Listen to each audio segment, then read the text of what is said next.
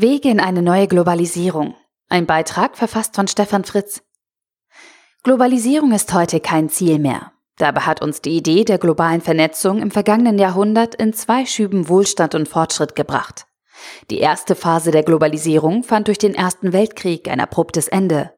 Und die zweite Globalisierungswelle, die in den 1950er Jahren begann, ist spätestens mit den protektionistischen Bestrebungen der Ära Trump und dem Brexit ins Stocken geraten. In ihrem Buch Die erschöpfte Globalisierung analysieren Michael Hüter, Matthias Diermeier und Henry Göcke die Entwicklungen aus historischer Sicht und wagen sich an einen Ausblick. Heute bedeutet Globalisierung nach Ansicht deren Gegner vor allem eine ungezügelte neoliberale Marktordnung, geprägt von multinationalen Konzernen, die von Staaten nicht mehr kontrolliert werden können. Dabei ist die Grundlage von Globalisierung deutlich mehr. Freier Handel, freier Güterverkehr, Migration und Wissensdiffusion.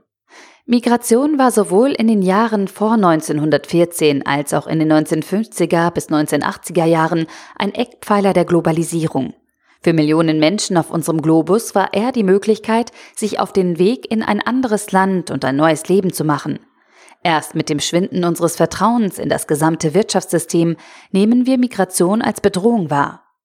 Wir führen hitzige Debatten, obwohl die Zahlen klar belegen, dass die Migration in den Industrienationen gerade in den letzten Jahren deutlich niedriger war als etwa vor 30 oder 100 Jahren. Globalisierung bedeutet auch Wissensdiffusion und freien Güterverkehr. Zwei Bereiche, die durch die Digitalisierung der letzten Jahre massiv zugenommen haben und durch die sich global vernetzte Wertschöpfungsketten entwickelt haben. Und ja, Globalisierung ist auch freier Handel, ein Konzept, das durch das weltweite Finanzsystem, das uns die Finanzkrise 2008 gebracht hat, sowie durch weltweit operierende Konzerne stark in Verruf gekommen ist. Dies ist nicht wirklich verwunderlich, denn letztlich greifen diese vernetzten Wirtschaftsstrukturen die hierarchischen Marktstrukturen von Nationalstaaten an und hüllen diese aus. Die Anlehnungen und Erläuterungen von Ferguson machen diesen Kampf zwischen Netzwerk und Hierarchie plastisch deutlich. Dabei konnten sich unter dem Washington-Konsensus und dem Konzept der neoliberalen Märkte die Demokratie und der Kapitalismus über viele Jahre des 20. Jahrhunderts hinweg befruchten und sich Hand in Hand weiterentwickeln. Indes haben die Experimente der nachkolonialen Entwicklungsländer aber eine Hoffnung klar nicht erfüllt. Der freie Markt führt nicht zu mehr oder besserer Demokratie, auch wenn man dies über viele Jahre gehofft hatte. Nachdem zuerst der Faschismus und seit 1989 auch der Kommunismus als gescheitert gelten mussten, zerlegt sich das letzte große Wirtschaftsnarrativ selbst, der Kapitalismus. Es ist kein Scheitern mit Beweis, sondern ein schleichender Untergang mangels Vertrauen.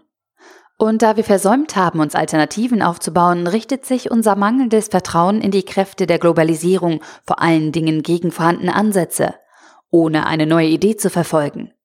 Genau das sehen wir bei der breiten und verteilten Zustimmung aus verschiedenen Lagern für Trump und für den Brexit.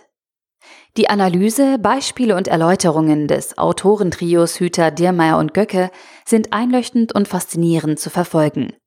Ihr Versuch, neue Felder für ein Narrativ zu finden, das die Globalisierung in eine dritte Welle mit frischer Energie und neuem Konzept tragen kann, kommt an die Tiefe ihrer Analyse jedoch nicht heran. Die Ideen sind sehr abstrakt, Mindestmaß normativer Klärung für Globalisierungskonzepte, Lösung für das persistente Vertrauensproblem in Entwicklungsländern und Stärkung der demokratischen Strukturen, Erneuerung der Zivilgesellschaft. Die Konkretisierung am Beispiel unserer neuen Herausforderung der Umsetzung der Umweltziele mit einer verbindlichen Reduktion unseres CO2-Ausstoßes ist eine erste Idee, aber eben noch kein tragfähiges Konzept, wie wir Globalisierung als Verteilungskampf in Zukunft sinnvoll organisieren können.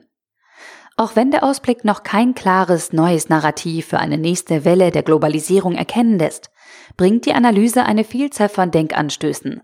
In vielen Facetten erläutern die Autoren unsere heutige Situation der globalen Welt mit staatlichen Systemen, unserem Finanzsystem und uns Menschen als handelnden Personen, die ein neues Vertrauen in eine global vernetzte Welt brauchen. Denn Abschottung und Isolation sind nachweislich die falsche Richtung. Michael Hüter, Matthias Diermeier und Henry Göcke. Die erschöpfte Globalisierung zwischen transatlantischer Orientierung und chinesischem Weg. Erschien im Springer Verlag, 423 Seiten für 19,99 Euro oder als Kindle-Ausgabe für 14,99 Euro. Der Artikel wurde gesprochen von Priya, Vorleserin bei Narando.